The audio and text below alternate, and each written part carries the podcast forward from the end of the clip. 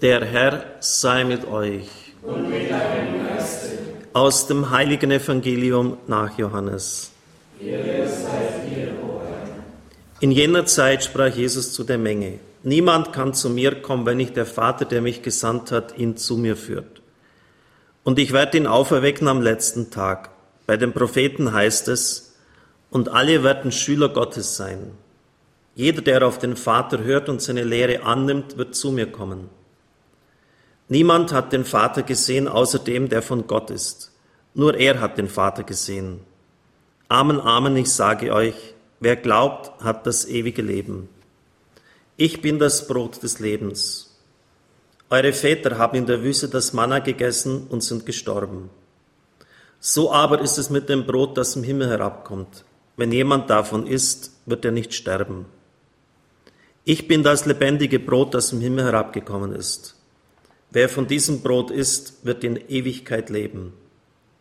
Das Brot, das ich geben werde, ist mein Fleisch. Ich gebe es hin für das Leben der Welt. Evangelium unseres Herrn Jesus Christus. Lob sei dir, Christus. Liebe Brüder und Schwestern im Herrn, liebe Zuschauer, liebe Zuhörer, was für ein Zufall oder christlich formuliert, was für eine Fügung. Haben Sie es erkannt? Die Stelle, die der Kämmerer da vorgelesen hat, haben Sie es erkannt? Eigentlich müsste es jetzt wie aus der Pistole geschossen kommen. Ja klar, viertes Gottesknechtslied, Jesaja 53. Das haben wir doch ausführlich behandelt in der österreichischen Bußzeit, in der Fastenzeit. Dieses Gottesknechtslied und auch die Frage, von wem spricht er, war doch ganz zentral. Wer ist damit gemeint? Da gibt es einzelne Stellen, insgesamt sind es ja vier dieser Lieder, die ganz klar auf einen Einzelnen hinweisen. Berührt Ha'am heißt es im Hebräischen. Ich mache dich zum Bund für das Volk. Das Volk ist das Gegenüber. Diese einzelne Person ist in Person der Bund personifizierte Bund. Und andererseits gibt es Stellen, in denen ganz klar und unmissverständlich ausgedrückt wird, und Israel kann es ja in der Zeit des Exils auch nicht anders verstehen, dass dieser Knecht das Kollektiv darstellt, also das Volk Israel in der Zeit der Verbannung. Und wir haben gesehen, dass dann eine, eine ganz wichtige Auslegung sich ergibt, wenn man dieses Changieren, dieses Hin- und Hergehen Einzelner und das ganze Volk in den Blick nimmt und dass auch die Kirche, wie dieser Einzelne ihren Sinn in der Welt dadurch findet, dass sie in der Stellvertretung da ist für die anderen, besonders auch im Leid und im Schmerz. Zu unserem Heil lag die Strafe auf ihm, heißt es doch immer wieder. Und dann habe ich sie am Kar-Samstag ganz ausführlich dargelegt, alle 15 Verse des vierten Gottesknechtsliedes. Ich bräuchte jetzt noch, bitte entschuldigen Sie, das kam jetzt alles sehr improvisiert auf mich zu. Eine Bibel, wenn die Vielleicht, wenn Sie mir bitte die von hinten nach vorne vorholen, weil ich die Einleitung noch brauche. Es ist ein prophetischer Text und ich möchte Ihnen den Ausschnitt, den wir gehört haben, noch einmal kurz vorlesen. Wie ein Schaf wird er zum Schlachten geführt. Schaf, Lamm. Seht das Lamm Gottes, das hinwegnimmt die Sünde der Welt, ganz zentral über 26 Mal in der Apokalypse das Lamm, das aussieht wie geschlachtet. Auch vom Bild her schon das Lamm, es hat keine Angriffswaffen, wie andere Tiere, Klauen, Zähne. Es kann nicht fliehen, es ist nicht schnell genug, also es ist sozusagen immer ein Opfer, wenn es von Löwen oder Wölfen oder wilden Tieren angegriffen wird. Und so Jesus Christus, wie ein Lamm, das verstummt, wenn man es schert, der tat seinen Mund nicht auf. Und natürlich denken wir an das Verstummen des Herrn vor Herodes. Er hat diesen Mann keines einzigen Wortes gewürdigt. Du sprichst nicht mir, weißt du nicht, dass ich Macht habe, dich zu kreuzigen und Macht habe, dich freizulassen? Pilatus wundert sich, denn meistens haben die Gefangenen ihn um ihr Leben angefleht. Und dann, als er auch vor dem Hohen Rat nichts sagt, beschwört in dieser, bist du der Messias, der Sohn des Hochgelobten? Also auch hier dieses Verstummen des Herrn dreimal vor den Gerichtsleuten. Es gibt da natürlich verschiedene Variationen dieses Gottesknechtsliedes. Und hier haben wir es wahrscheinlich, so sagen die Bibelgelehrten, es mit einem verderbten Text zu tun, wo man nicht ganz sicher ist, wie man es richtig übersetzt. In der Erniedrigung, Tapainos ist griechisch, Erniedrigung meint die Exekution, die Hinrichtung, wurde seine Verurteilung aufgehoben. Und das sagen die Bibelgelehrten, dass damit die Auferstehung angedeutet worden ist, denn dadurch, dass er gestorben ist, ist das Urteil auch über uns, das vernichtende Urteil, aufgehoben worden. Seine Nachkommen, wer kann sie zählen? Auch das wurde ja schon ausgelegt. Er wird Nachkommen sehen, postmortal nach dem Tod. Das heißt, die Nachkommen sind dann wir, die Christen. Sein Leben wurde von der Erde fortgenommen, das greift das nochmals auf. Das sind jetzt nur ein paar Verse, die dieser Kämmerer vorliest. Er wird ja auch nicht alle 15 jetzt da gleichzeitig angegangen sein. Die Kreuzigung zwischen Banditen wird noch erwähnt. Die Vergebungsbitte, Christus tritt für sie ein, wird im Gottesknechtslied erwähnt. Besonders natürlich die Stellvertretung für uns zu unserem Heil lag die Strafe auf ihm. Dass ein göttlicher Plan sich vollzieht, die einfache Herkunft, er wuchs auf aus einfachem, trockenem Boden, ist er herangewachsen. Und wir dürfen auch annehmen, dass im Evans-Evangelium, das am vergangenen Sonntag ja zumindest in den meisten Gemeinden verlesen worden ist, auf Jesaja Bezug genommen wird, denn es heißt immer wieder, es muss alles in Erfüllung gehen, was bei den Propheten geschrieben steht. Und als die Jünger das auf dem Weg nach Emmaus hörten, wurde es ihnen warm ums Herz. Ja, sie sagen sogar, das Herz brannte uns. Es ist klar, warum es brennt, weil sie jetzt plötzlich einen Sinn erkennen, den sie vorher so noch nicht gesehen haben. Sie verstehen jetzt, ein göttlicher Plan verwirklicht sich hier. Meines Wissens ist dieser Text einzigartig in der gesamten Religionsgeschichte. Denn zwanglos lässt sich jeder einzelne Vers 600 Jahre vor dem Christusereignis auf den Herrn beziehen. Das gibt es sonst meines Wissens nirgends. Und es zeigt letztlich auch, wer der Herr der Geschichte ist und wer letztlich die Heilige Schrift verfasst hat, wer dahinter steht, der Geist Gottes, der Heilige Geist. Marius Reiser hat das einer der bekanntesten Exegeten unserer Zeit, meisterlich herausgearbeitet.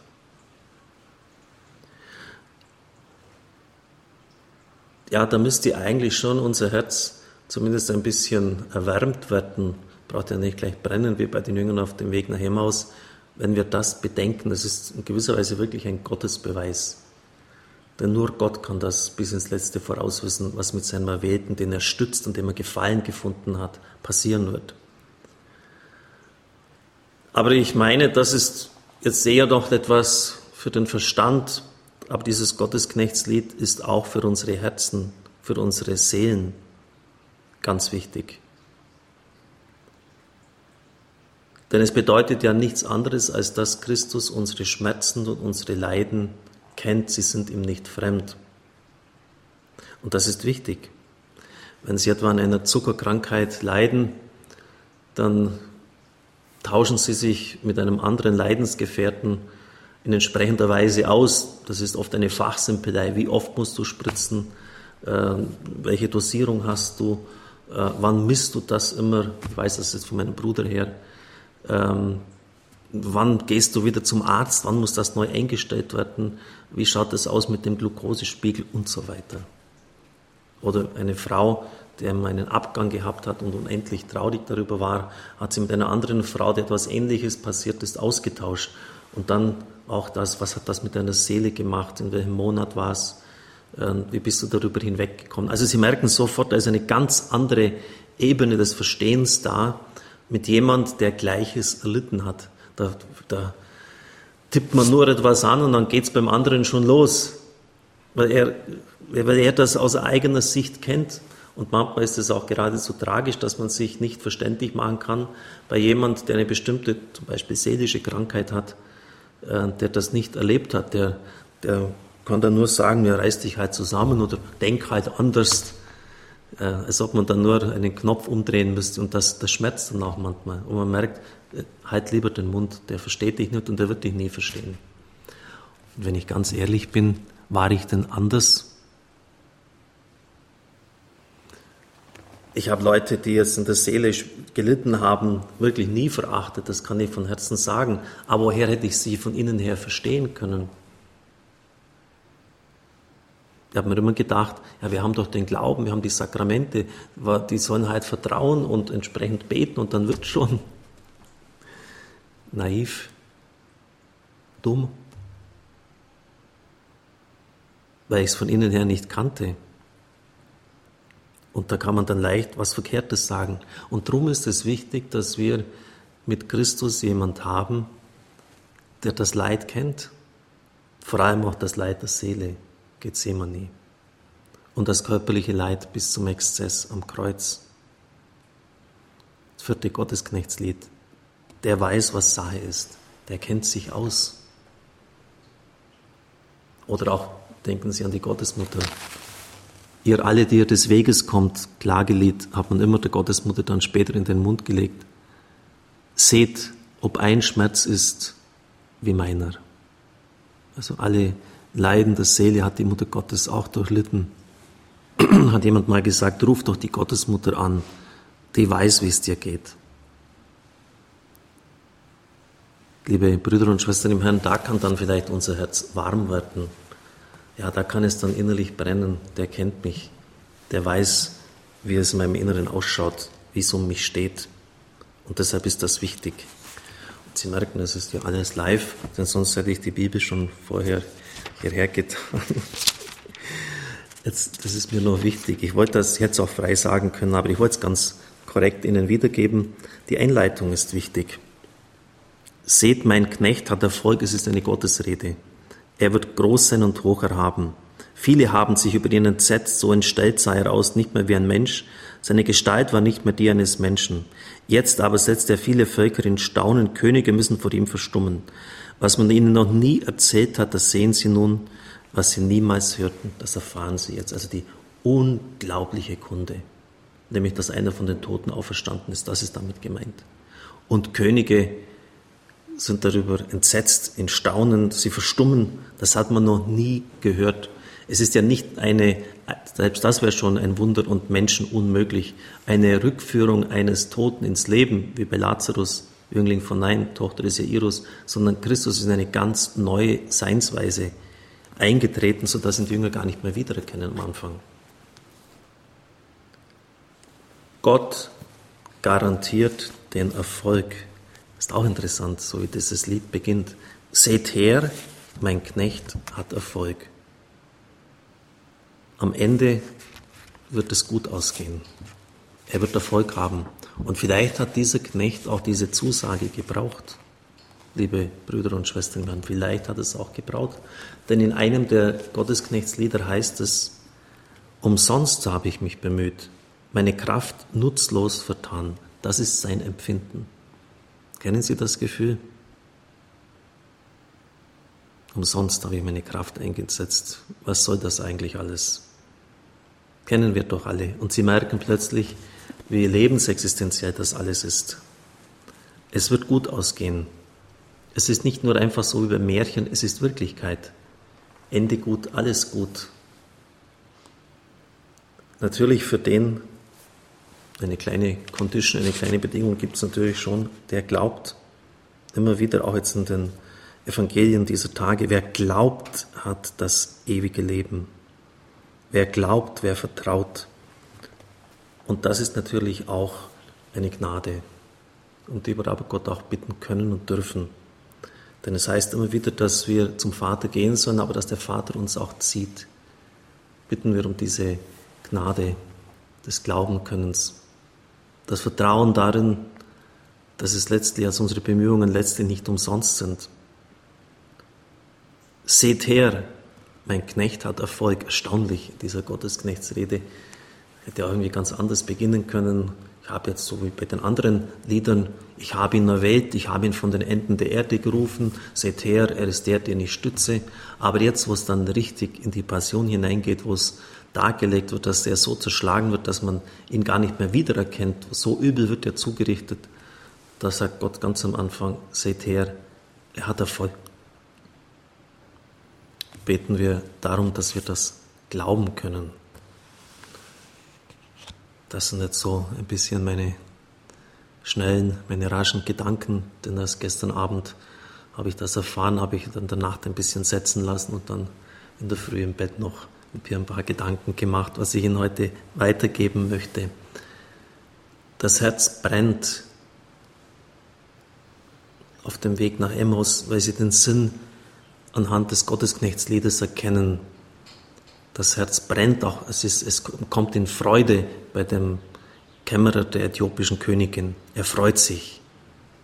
So heißt es, er zog voll Freude weiter.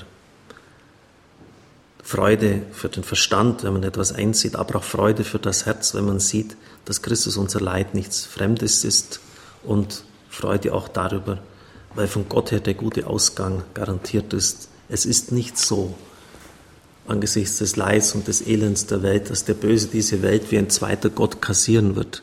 Der Böse wird diese Welt nicht wie ein zweiter Gott kassieren. Das Gute, die Liebe, die Wahrheit, die Gerechtigkeit wird siegen. Amen.